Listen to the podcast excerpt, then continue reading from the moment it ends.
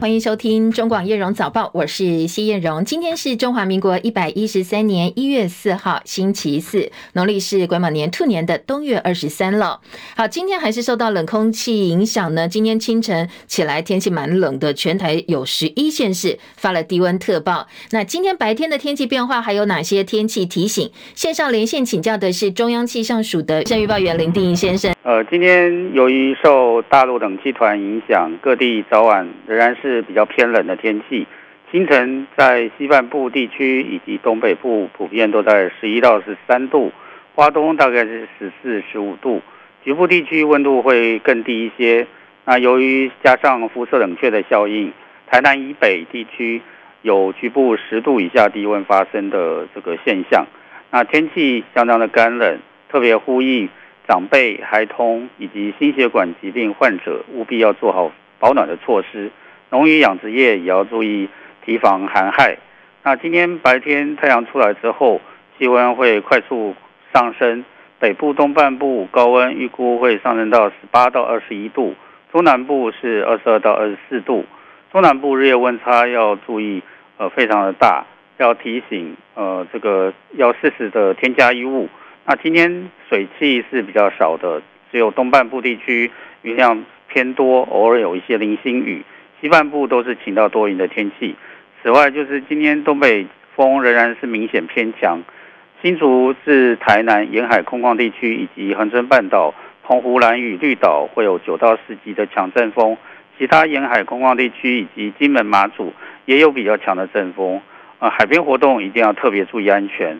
以上气象资料是由中央气象署提供，谢谢。嗯，好，谢谢丁仪提醒啊，也跟丁仪抱歉，一开始我们的传递讯息有误，所以呢，连线请教的是中央气象署的预报员林定仪先生啊，也提醒大家哦，今天白天的温度会快速回升，不过现在如果出门的话，感受上还是非常的冷哦，所以留意温度方面的变化啊，特别是呃北台湾今天高温回升到会超过二十度，其他各地大概有二十三、二十四度哦，白天之后。可以期待一下哦，相对比较温暖的天气。好，讲到天气哦，其实呢，欧洲今天经过差异相当大的天气形态，寒冷以及暴风雪扰断北欧交通，所以多座桥梁关闭，部分火车跟渡轮暂停服务，学校也关了。在此同时呢，强风大雨在西欧带来洪水的灾情，至少一个人送命。美联社说，北欧地区连续两天的温度已经降到了摄氏四十度以下。瑞典呢，有个地方叫拉普兰区，它的温度是摄氏零下的四十三点六度，写下瑞典从一九九九年以来一月最低温记录。相较北欧比较南边的欧洲，天气就比较温和一点，但是潮湿多风，所以暴风雨呢，在西欧部分地区带来灾情，至少一个人死亡。德国呢，现在也在全力对抗洪灾。今年国际关注焦点是中东紧张局势加温，那利比亚的供应中断，加上石油输出国家组织强调稳定价格的承诺，所以呢，国际油价今天是走扬的。纽约商品交易所西德州中级原油二月交割价涨幅百分之三点三，每桶七十二点七块美金。伦敦北海布伦特原油三月交割价涨百分之三点一，每桶七十八点二五美元。而美股市场获利了结的情绪相当浓厚，所以主要指数收黑。今年开始到现在，已经连续两个交易日走跌了。而在美股呢，费城半导体指数最近刚刚写下二零零九年以来最大涨幅，不过今天也从历史的高点滑落。费半今天跌八十一点，跌幅百分之二点零三，收在三千九百四十一点，比历史高点跌了大概百分之六。道琼工业指数今天跌两百八十四点，三万七千四百三十点。标准普尔指数跌三十八点，四千七百零四点；纳斯达克指数跌一百七十三点，一万四千五百九十二点。台积电 ADR 今天也是收跌的，跌幅百分之一点三四，收在一百点一七美元。好，刚刚关心完美国股市，再来听一听看深夜收盘的欧洲股市今天表现如何？好，看起来呢表现也不是很好哦。今天呢，因为国际担心以哈战争的范围会持续往外扩，所以呢，欧洲股市也是收跌的。伦敦股市跌三十九点，七千六百八十二点；法兰克福指数跌两百三十点，跌幅百分之一点三八，收在一万六千五百三十八点。巴黎 c c 四十指数跌一百一十九点，跌幅百分之一点五八，收在七千四百一十一点。昨天台北股市呢，在二零二四年开红盘之后，呃，两天持续出现了涨多拉回的压力。昨天大盘下跌两百九十四点四五点，跌幅百分之一点六五，收在一万七千五百五十九点三一点。台股失守月线。昨天的市场成交量三千零三十四点五八亿元，三大法人合计卖超两百八十五点三六亿。而国际美元走强，亚币昨天几乎通通跳水，台北股会上演双杀，台币兑换美元汇率失守三十一块钱整数大关，收盘的时候重贬了一点四四角。收在三十一点零一兑换一美元，探一周以来的低点。台北外汇市场成交量十四点七九亿美金，而台币兑换美元汇率已经连三贬了。二零二四年开盘呢，从开年到现在两个交易日加起来呢，贬值是百呃贬值贬了二点七五角。今天的国际重点稍早也大概提到了，因为现在呢，国际很担心，说中东紧张局势会往外扩，战争可能范围会扩大哦。好，几个主要关键因素，第一个呢，已故的伊朗革命卫队指挥官苏雷曼尼的坟墓附近发生了连环大爆炸，至少一百零三人死亡。当局宣布今天全国哀悼一天，到目前为止没有任何组织出来说，哎，这个爆炸是他们做的，没有人要负责。戚海伦的报道。伊朗官方媒体报道，在伊朗将军苏雷曼尼遭到美国刺杀四周年之际，他位在伊朗南部科尔曼市的坟墓附近，周三发生了两起炸弹爆炸事件，造成至少一百零三人死亡，一百八十八人受伤。官员宣称这是恐怖攻击事件。美国有线电视新闻网 CNN 引述伊朗国家电视台报道指出，至少有一起爆炸是炸弹造成，发生在苏雷曼尼在美国空袭中丧生四周年之际，可能加剧相关地区自以哈战争以来的紧张局势。二零二零年初，美国以无人机空袭伊拉克巴格达国际机场，击杀了当时六十二岁的伊朗革命卫队圣城部队指挥官苏雷曼尼，伊朗举国震惊。这是伊朗自一九七八年以来死亡人数最多的爆炸案。伊朗最高领袖哈米尼在社群媒体 X 警告，伊朗将做出严厉回应，不会容忍爆炸案背后人士的邪恶和罪行。爆炸案发生之后，伊朗总统莱西取消了即将前往土耳其的行程。记者戚海伦报道。好，另外一个很关键的事件呢，是巴勒斯坦激进组织哈马斯第二号政治人物，他叫艾鲁里哦，在黎巴嫩首都贝鲁特郊区一场公寓爆炸当中被炸死。他也是这一波以哈战争开战到现在死亡最高层的哈马斯领袖，当然呢，也升高了接下来战争扩大或者是变成更广泛中东冲突的可能性。戚海伦的报道。英国广播公司 BBC 报道，真主党领袖纳斯拉雅表示，杀害哈马斯副领导人将不会逃脱惩罚。哈马斯二号人物艾鲁里周二在贝鲁特一次无人机攻击中身亡，目前还没确认以色列要对此负责。真主党领袖纳斯拉雅将艾鲁里的死描述为“我们不能保持沉默的重大危险的罪行”。他补充，如果以色列对黎巴嫩发动战争，真主党的反应将没有上限、没有规则。他在电视演说中说：“我们不怕战争。”警告那些想跟我们开战的人将会后悔，与我们开战将付出非常高昂的代价。真主党和他们的盟友哈马斯都被以色列和部分国家视为恐怖组织。美国有线电视新闻网 CNN 报道，黎巴嫩外交部长指出，黎巴嫩政府正努力说服真主党不要对以色列发动战争。黎巴嫩不希望发生任何战争。记者戚海伦报道。好，以国总理说，这是以色列十年来最重大的一起暗杀行动了。以色列今天加大力道轰炸加萨走廊，同时告诫加萨北部一处难民营的平民赶快撤离。而伊朗加上黎巴嫩风暴这两起事件，现在外界很担心，整个加萨战争恐怕会扩大蔓延到整个中东地区。日航的班机二号下午降落东京羽田机场，跟海上保安厅的飞机发生了相撞起火意外，机上三百六十七名乘客还有十二名机组人员逃生，但是海保机上有五人死亡。而在客机部分呢，整个疏散过程只花了十八分钟，所以大家都形容好像奇迹一样哦。日本国土交通省昨天傍晚公布了事故发生前四分钟塔台跟两架飞机的通话记录。好，从这个通话记录大家来看一下哦，到底哪个环节出了问题？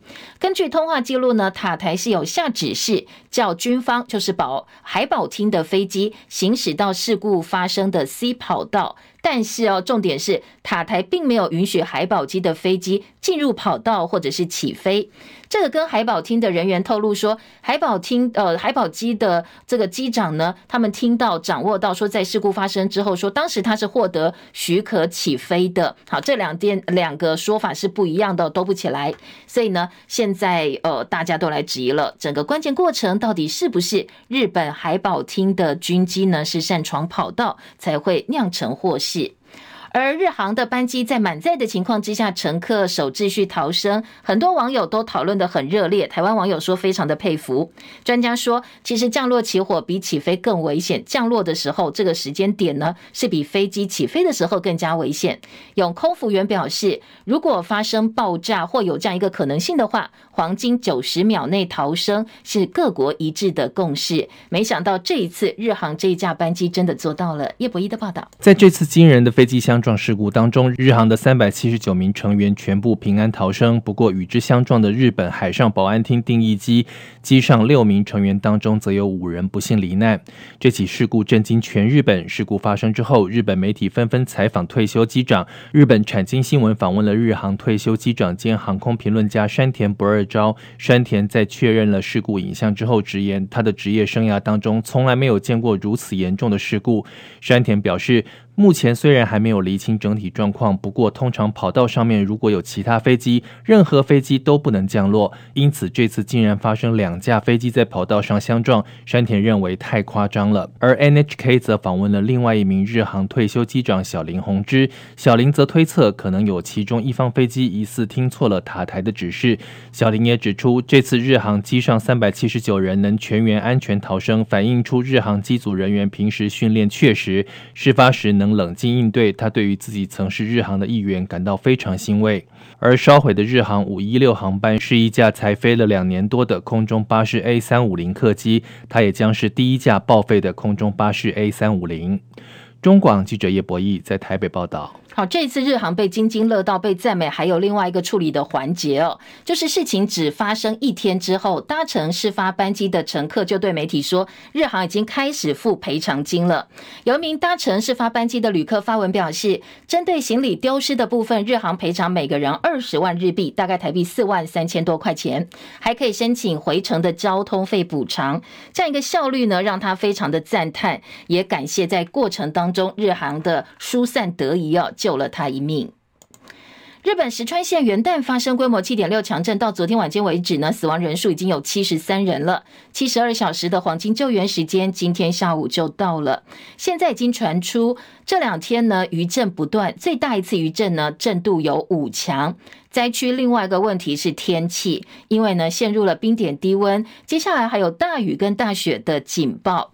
强震过后土石不稳定，所以在此同时呢，救难人员一边要救人，同时要严防地震之后会发生土石流。而最新的侦测显示，这一次地震威力相当强大，所以呢，日本轮岛市的地表整个上升了四公尺。日本昨天晚间十一点左右，东京 JR 秋叶原站有名女子突然随机挥刀，造成了四个人受伤。日本媒体说，现在呢已经掌握在伤者部分，两名男子背部跟胸部被刺伤，没有生命危险。而这个挥刀女子当场被逮捕，不过到底为什么会行凶，还在调查当中。日本山手线因为挥刀事件一度全面暂停服务。二零二四立委跟总统大选投票倒数九天了，网络媒体说，民进党新北第七选区立委候选人罗志政有私密影片外流，而影片呢也在社群网站上流传。昨天当事人罗志政说，这个影片是声位技术变造，他已经跟调查局报报案了。昨天民进党总统候选人赖清德也出来力挺罗志政，他说呢，这个是中共借选的手段。罗志政委员在昨天晚上第一时间已经公开声明，这个是身为影片，他是这个影片的受害者，他今天也会提到。那由这一个事件可以看得出来，中国介入这场选举是无所不用其极。类似的事件也发生在其他的国家，例如加拿大总理杜鲁道先生，他也曾经受到类似的攻击。那这些攻击都指向同一个国家，那我还是要强调，也要恳请父老乡亲，用民主的力量，手中神圣的选票，能够粉碎啊中国这种恶劣的介入选举。好，这是昨天赖清德出来要力挺罗志政。不过呢，到底是不是中国大陆介选手段？蓝营方面呢有不一样的看法。侯办发言人刘采薇昨天说，不要什么都说成是境外势力。而国民党立委候选人游淑慧更表示，现在中国介选变成民进党的遮羞布万灵丹了。游淑慧在脸书发文大酸，罗志政又不是二零二四大选的主角，赖清德把罗志政看得太重要，搞不好罗志政呢对岸都不认识他。他说呢，如果对岸出手，不会只搞罗志政，干嘛搞罗志政？他呢，难道呃对岸笨到分不清楚？如果真的借选罗志政，对于选情不会有太大影响吗？罗志政对在脸书说他要进行法律动作。他昨天呢，呃拜票的时候，太太也出来帮忙拜票了。他说，如果接下来呢有任何人要传，不管在脸书在赖传这些影片的话，他一定会提起告诉。好，部分的名嘴又重提罗志正七年前跟。呃，助理上摩铁被拍的照片。昨天罗志正说，这部分呢，这一次不做回应，只针对最新的这个案子呢来做回应。插播最新的外电新闻哦，美东时间一月三号，多个州议会大厦收到炸弹威胁的邮邮件，所以临时哦紧急关闭疏散。这是一封群发邮件，送给美国很多个州务卿还有州政府办公室。但是呢，邮件当中只说我们在州议会大厦放了爆裂物，并没有提到具体的州名，也没有署名，所以现在还不清楚哦，到底是怎么回事。好，这是最新的外电哦，补充给大家。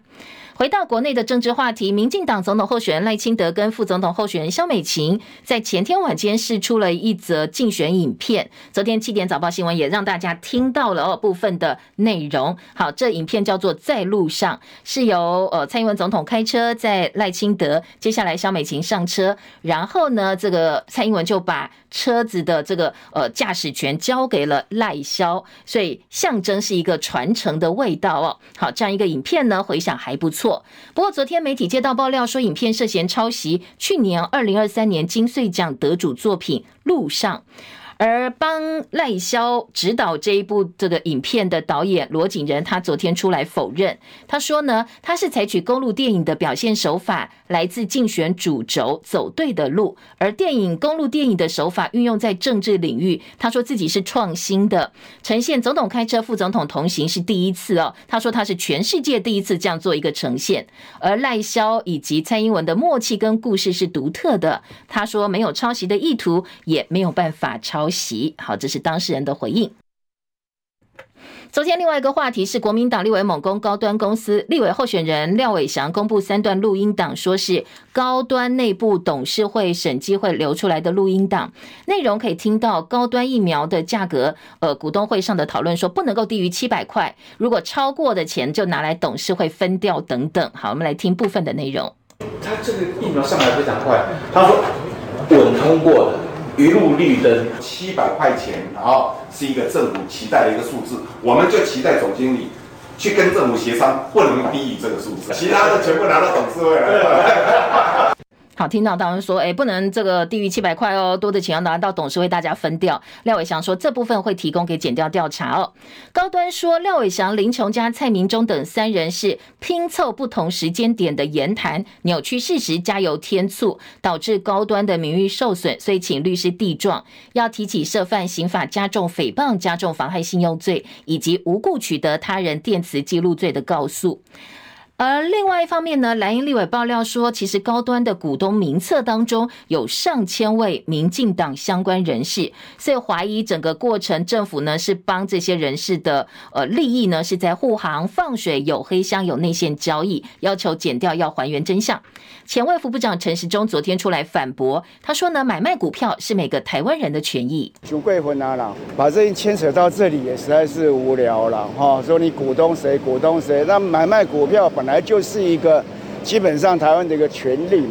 好，高端疫苗采购合约也是最近国民党猛攻的话题。昨天早上呢，国民党开了记者会，要求行政院长陈建仁必须要公布高端合约。而陈建仁昨天说，他还在跟高端协商要不要提早公布，当然他也希望提早公布。另外，在总统大选部分呢，国民党副总统候选人赵少康最近频频的上脱口秀节目或者是一些访谈节目，要利用他多年政论节目的主持功力，拉近年轻人还有网络族群的距离。如果在节目当中屡次被问到，哎，比较敏感的话题或争议，赵少康也是直球对决哦。所以现在很多网友对他是相当的赞赏。赵少康先前上脱口秀节目《贺龙夜夜秀》，昨天呢，贺龙在 YouTube 上传了最新的节目片段。赵少康挑战的是三名百万富翁的问答。好，主持人贺龙第一关就给了一个大难题。主持人问的是哦，谁坐拥一百零三间房还在喊居住正义？好，有点尴尬哦。那赵少康很尴尬说，呃，那那我现在不方便讲哦，那我 call out 求救好了。而且他 call out 的对象呢，就是侯友谊本人哦，国民党总统候选人，所以引起了满堂的喝彩。有宜兄吗？哎、欸，对，对哈。我我今麦伫贺龙的贺龙夜夜秀啦。哦，你唔是去用绑架子？是啊，今麦今麦抽一一题吼，我唔敢回答问你啦。哦，我今麦是求救啦，呃，甲你求救啦吼。你还需要我求救？你那么厉害？我来讲题目啦哈。不应该去上那个节目啦，上那个节目不行啦。啊，有一千一百零三间房子啊，喊居住正义啦。哦，啊，我唔敢回答，请你请你来说明一下呢。刚才就发电，他一共发白说电脑，哎，那海地都按更什么的电，他绝对都很高水，我听得照样挺舒服。这叫该青年住宅了，贺龙没来抓你，贺龙吗？贺龙你敲个洗澡会吗？贺贺龙没来抓，贺龙在我边哦，一场你讲来。哦，好好好，哎，总统好，你好你好，要不要来夜夜秀啊？要不要选后来夜夜秀？可以在这边开一个庆功宴之类的啊。哦，OK OK OK，好，爱，记好，哎，到哦，哎，说到做到哦。那个庆功宴开不成，也可以开检讨会哦。谢谢侯总统。好，这是部分昨天贺龙夜夜秀的一个片段哦。另外呢，侯友谊先前表示，组联合政府势在必行。昨天赵少康说，他个人认为，如果侯康佩真的选赢选战的话，可以把民众党总统候选人柯文哲、红海创办人郭台铭一起找来哦，大家一起来讨论内阁人事，包括行政院长人选，通通都可以讨论。新北市某国某国中生被同校同学割颈送医之后不治，引起大家讨论。被害学生家长昨天沉痛发了声明，说反对废死，只有严刑才能真正遏止遗憾再度发生。国民党总统候选人侯友宜昨天说，死刑是台湾现行的法律制度，在经历完备的侦查以及司法程序之后。该执行死刑就要执行，这不但是民意的期盼，也是政府身为执法者无法回避的责任。他说呢，他要请教赖清德是否支持废死，说赖清德应该负责任的向大家表达立场。台北市大安区立委候选人罗志强跟苗博雅最近也因为废死议题数度交锋，而国民党台北市议员王心怡昨天在脸书发布了一封给大安人的信，他信中呢谈到了他的亲姐姐十九岁的时候被追求者残忍杀害。好，他的姐姐十九岁那一年因为暗恋他的同学求爱不成，所以连刺三十九刀哦，他的姐姐死掉了。当时十七岁的他伤心的去认尸。王心怡说，他不想批评苗博雅主张废。死的立场，不过他想要以受害者家属的身份，以大安文山区市议员的身份，请大安人想一想，真的要选出一位支持废死的立委吗？好，这是王心怡昨天的一个公开信。柯文哲昨天在桃园大车扫，早上在北桃园，下午在南桃园。那本来白天因为天气不是很好，湿湿冷冷，所以呢感觉没有很多的热情回应。但是昨天晚间在平镇三重宫出席民众党桃园立委候选人赖香伶的造势大会，哎，尽管很冷，但是呢满满满都是支持的群众哦。昨天呢柯文哲呢在桃园，他也强调自己呢绝对不会贪污。中广早报新闻。大选呢，现在还有九天的时间，好，已经变个位数了，马上呢，选举结果就要揭晓了。今天国内的主要平面媒体，除了财经报纸之外，综合性报纸的头版头条。呃，都跟这个中国大陆借选啦，或者是有没有这个违反反渗透法是有关系的。像自由时报头版大标用的是赖清德的指控，他说呢，呃，对岸企图要影响选举，这一次最严重，他要用选票，希望选民用选票粉碎中国借选。好，这是今天自由时报头版头条大标题。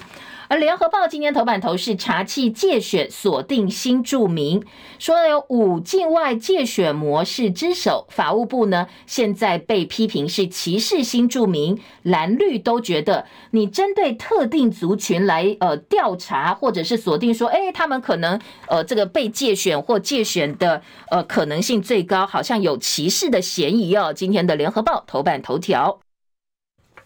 好，另外一个不知道算不算歧视哦？今天中国时报说，呃，北检要查的是赴陆观光团到中国大陆的观光团，被质疑民众传子子孙孙要和平，说你难道这个接下来不要两岸和平了吗？内容呢，呃，不妥，没有敏感度吗？退警呛检方，难道不要两岸和平？是今天中国时报的头版大标。好，这是因为去年十月哦，有这个苗栗的客。客家乡亲回到大陆梅县，梅县是呃这客家人相当重要的一个县市哦，呃这个很多人说是起源了哦，祖厝去参访，那台北地检署检察官指挥刑事局等单位说，哎，你违反了可能这个反渗透法或总统选罢法，所以约谈了前苗栗县议员以及呢前苗栗县刑大的侦查队长，还有多名退休的一些警官。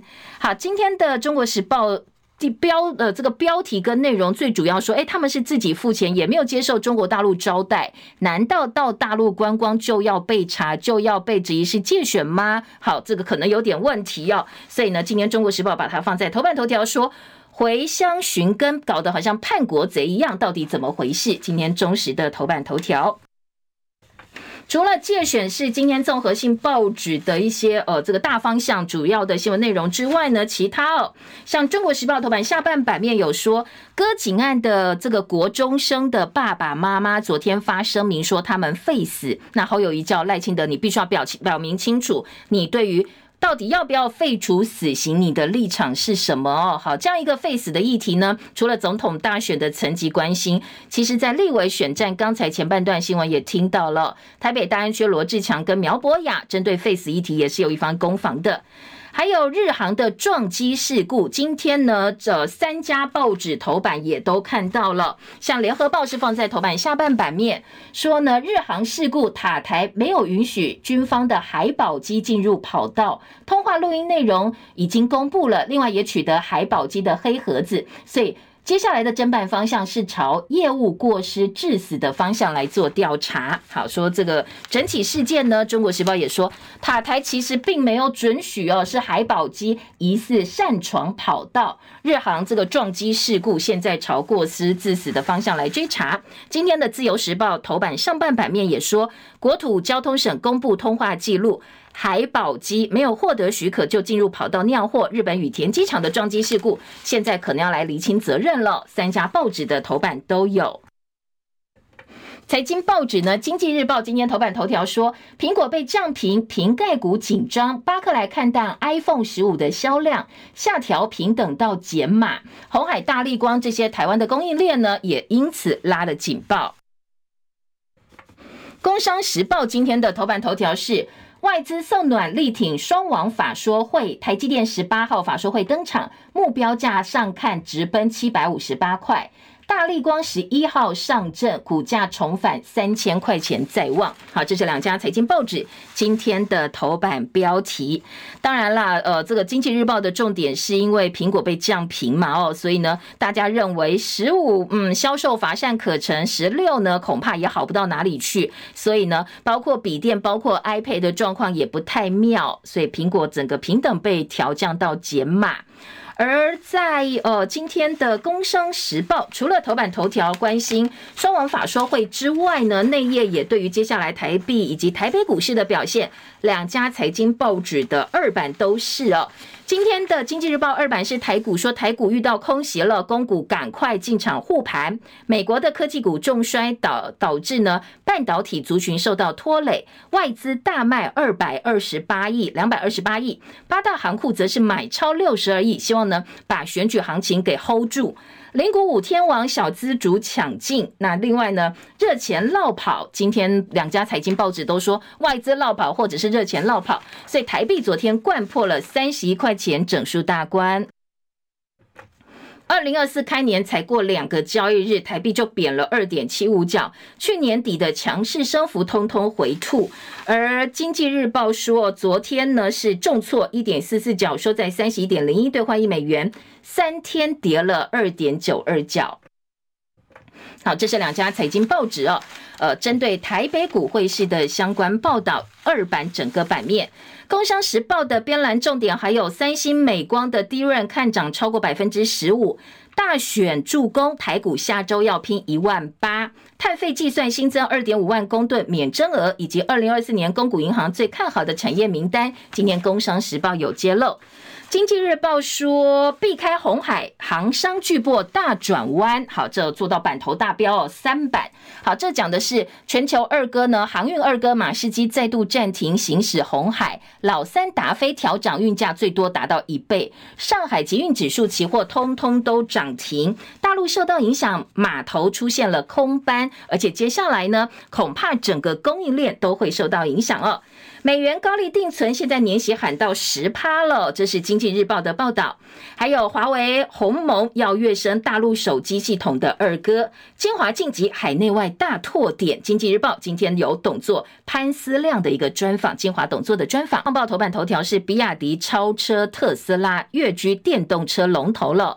这大陆的电动车大厂比亚迪，凭借着低价策略、垂直的整合供应链，在大陆政策补贴助攻之下，继新能源车销售数量超越美国车，呃，这个特斯拉之后，比亚迪二零二三年第四季单季五十二点六万辆纯电动车的成绩，也超越了电呃这个特斯拉，成为全球电动车销售冠军。当然，特斯拉最近也是频频降价，希望拉抬买气，但是好像有点来不及了。所以，旺报今天的头版头。头条说，比亚迪超车特斯拉，已经变成电动车的龙头了。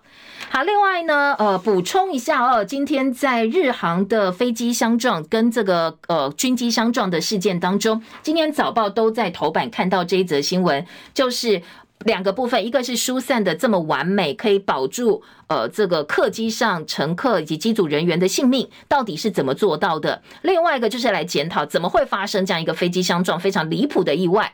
好，这个飞机发生的原因呢，刚才在头版已经听到了，说疑似是因为海保厅的军机，他可能不知道是听错啦，或者是哪个环节有所失误，他根本没有接到塔台准许，他就进去跑道。好，这个是目前呢外电的报道。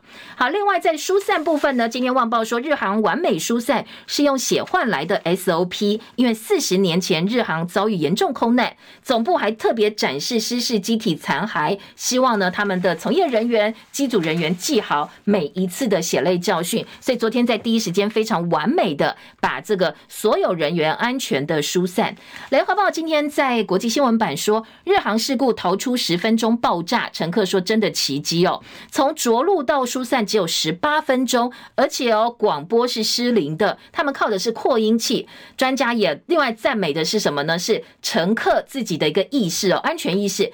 没有任何人在逃生第一时间说啊，我要开上面行李箱拿行李，我上面有好珍贵的东西。没有，当然这保命最重要哦。所以大家完全的配合了疏散，这是最重要的一个呃这个因素哦。今年早报在国际新闻版针对呃这整个过程呢，都有一些还原啦，或者是一些检讨跟报道。好，再来听的就是呃头版的政治焦点选战话题喽。自由时报的头版头条说，呃，随着选战倒数投票逼近，所以呢，昨天大家哦，包括赖清德、侯友宜、柯文哲都启动了陆战攻势，透过。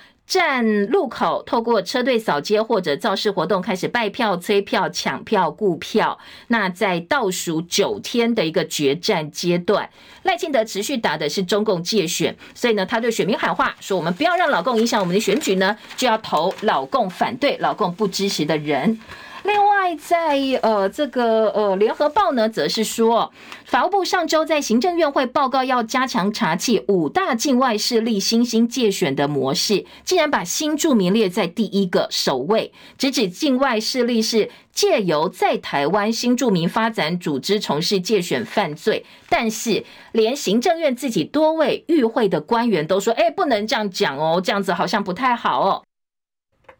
所以，与会桃园市副市长苏俊斌当场提醒，这种标签新住民的做法有待商榷。台南市长黄伟哲、绿营的市长也说：“哎，这样不好哦。”好，今天的这个联合报还原了上周行政院会的一个。法务部提出来的介选阴影，法务部说，任何身份他们是一视同仁的，只是点出这样一个问题。国民党立委王鸿薇说，民进党要选票的时候就说台湾是共融多元的社会，要政治追杀的时候就把新住民当祭品，是不折不扣的歧视，非常的恶劣。不支持民进党就被抹成中国介选，所以。呃，新住民当然很多，有东南亚的新住民，还有中国大陆。他说呢，特别是针对中国大陆的新住民更是如此。不过呢，法务部说，我们只是呈现了一个境外势力介选的样态，同时呢。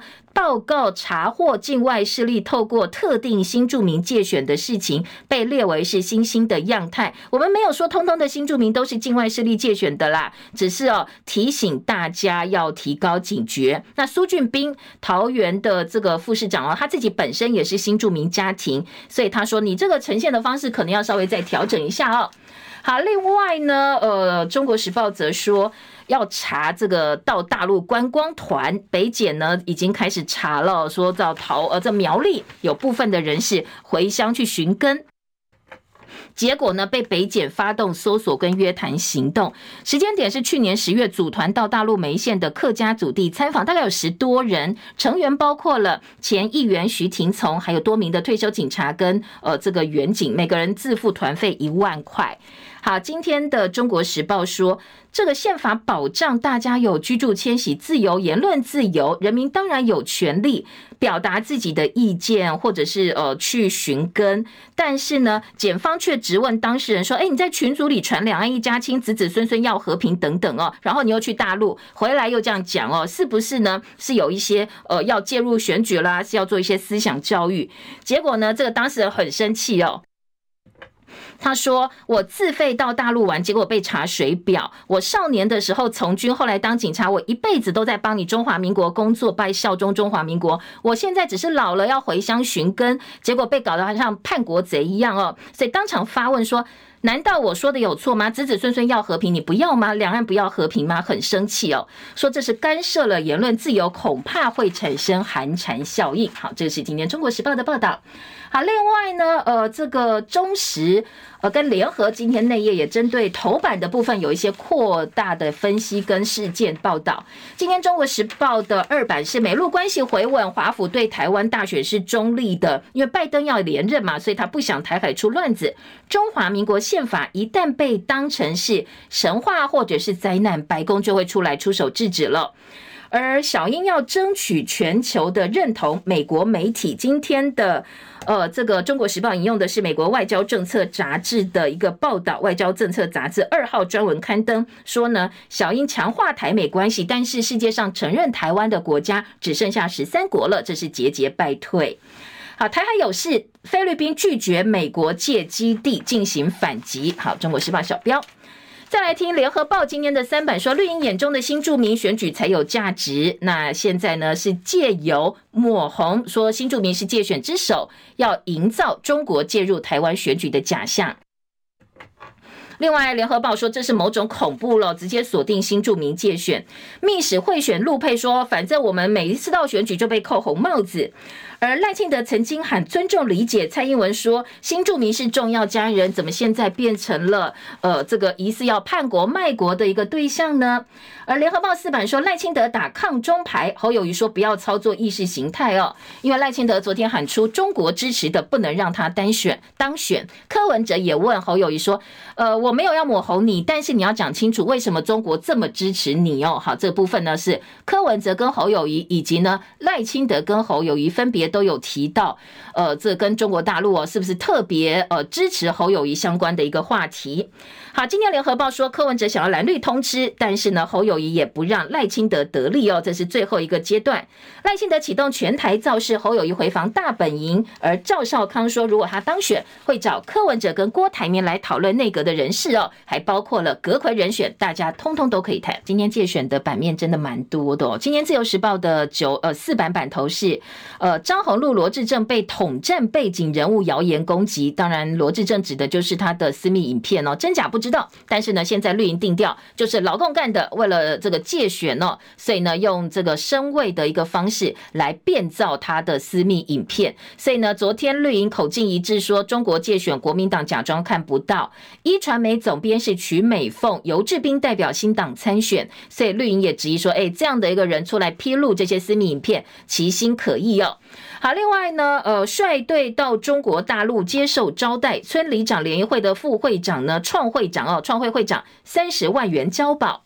十五人七天六夜寻根之旅，行程过程当中有请托投特定的对象，还有六十三个人到中国大陆涉嫌借选统促党的两个人呢，被裁定交保。自由时报有相当多案例的报道。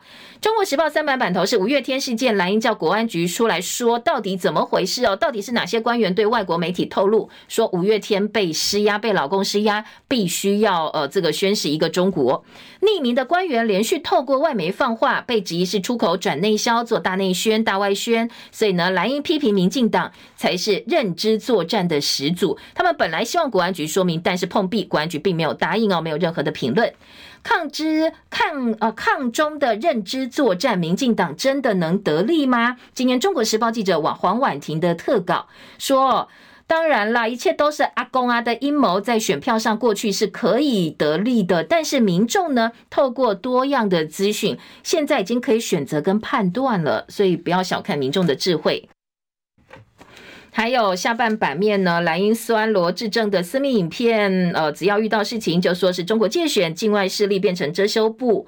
柯文哲说：“大陆为什么对侯友宜这么好？”赵少康回批说：“柯文哲选举选到抓狂，语无伦次。如果继续下去，本来支持你的人都会跑掉。”刚才提到，呃，这个张宏陆跟罗致政，张宏陆的部分呢是被指说你口上喊的是抗中保台，一家人都在大陆赚人民币，抗中是工作，亲中才是生活。所以呢，张宏禄昨天说这是意图使人不当选，我会提出告诉。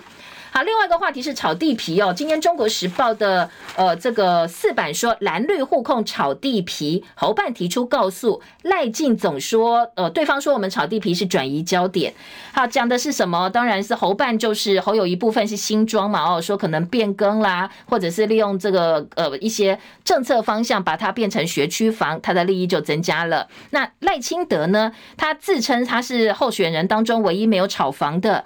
但是台南市议会国民党团指控说，你在当台南市长任内假借新兴新建新的市政中心的名义，在南科 A、B、C 区的周边七个选址点，帮你的亲朋好友炒房，图利财团获利上百亿。哈，赖进总说这是侯友宜选情告急才来转移焦点。那当然，大家各自互咬哦，彼此都有提出澄清。再来，在炒地皮的部分呢，李正浩是报侯友宜跟建商合作炒地皮，但是侯办说这是造谣生事，今天会按铃控告李正浩。侯康代今天的自由时报批评说，一千五百万全额贷十年闭锁期，缴不出房贷恐怕会被法拍，苦果会全民一起扛哦。好，这是另外一个焦点。再来高端呢？今天的联合报二版说高端的争议延烧合约疑云哦。今天在联合报报道说，蓝营说要开临时会叫阁奎来报告，绿营说下周一我们一切按照程序来哦，朝野先协商。嗯，在联合报的特稿部分，记者林海说合约公开哦，虽然嘴上说要公开，但实际也没看到怎么做，是推拖拉。莫非真的有隐情吗？是不是真的有黑箱呢？有不可告人的地方？陈奎说公布合约必须要高端股东会讨论，侯友宜说这是讲一套做一套哦。好，另外在中国时报的报道说，呃，这个专家说合约解密其实不必股东同意哦，不要再骗人了。而赵少康接受专访说，赖清德以后可能会去斗争蔡英文。那侯友谊当选的时候呢，他承诺。陈水扁特赦议题，我们可以开专案讨论来做什么样的可能性都可以。赵少康另外也踢爆陆军找民宅仓库来囤弹药，居民说住在弹药库旁边真的心毛毛，什么时候爆炸都不知道哦。而赵少康是在到宜兰辅选的时候，他秀出了军方的公文，说陆军四支部的弹药库、左营弹药分库要找民宅、找地下室、找仓库来囤弹药，军营附近五公里都是军火库。民进党说和平是。请鬼拿药单，投民进党真的就投战争。这个民宅呢，可能在你家旁边就是弹药库了。好，军方说我们这个是提升后勤的支援呢，跟所谓的弹药库没有什么关系。相关规划只是结合民间的资源来提升后勤的支援韧性的运用。好，这是军方的说法。今天的《中国时报》、《联合报》都还有说，大陆第三航舰福建舰电磁。弹射轨道曝光，接下来呢是继美国之后掌握新技术的国家，成本更低，效率更高，距离海事可能也不远了。今天的联合报报道，再来听的是呃社会焦点，今天在呃自由时报头版有两则社会新闻，一个是说噪音吵邻居。日夜敲墙壁、刮地板，甚至放色情影片都很大声，所以法院判决噪音超过八十分贝，造成了五岁孩童头痛失眠，那赔六十万元，而且哦还要判刑哦。好，这个是一个 case 哦，提醒大家在居家的时候噪音要特别注意。被告喊冤，但是里长跟邻长都出来作证，真的他有吵到大家，所以最后法院判他必须要赔。呃，另外一个这个 case 呢，因为呃司法的判决是新竹有一个男子，他卫生习惯不好，五天不洗澡，然后呢就去睡觉，所以太太呢气的分居五年，他又不做家事，所以呢。呃，老婆要休夫，法官认为说，对他这样跟他生活太困难了，不做家事又不洗澡，分居五年之后呢，法院判决给他们离婚吧，哦，不要再继续下去了。好，另外台湾灯会的主灯，今天联合报有这个照片来看一下，大家觉得漂不漂亮哦？龙来台湾二十二米高，好，今天透过直播可以来看一下这台湾灯会的主灯，而且昨天还有小提灯可以变成小笼包，好，台南两个灯区下个月二十四号正式点亮，台南的高铁灯区还有安平灯区，小朋友期待的小提灯呢，生肖龙最为主题，所以这个小笼包是龙，可以作为呃放轻量的随身物品或者是小玩具。联合报有说有外文系变成幼教系，私校整并真的有很多问。问题，台中有一所大学打算把外文系并入幼教系，所以学生家长都不满意呀。我明明是来念外文系，怎么毕业证书变成幼教系了呢？这结果这个学校说我们还没有定案啦，通通都在讨论哦，家长不要太紧张。今天《夜用早报》进行到这边，谢谢大家收看收听，注意哦，日夜温差稍微大一点，留意温度的变化哦。好，明天早上七点钟我们同时间再会，拜拜喽。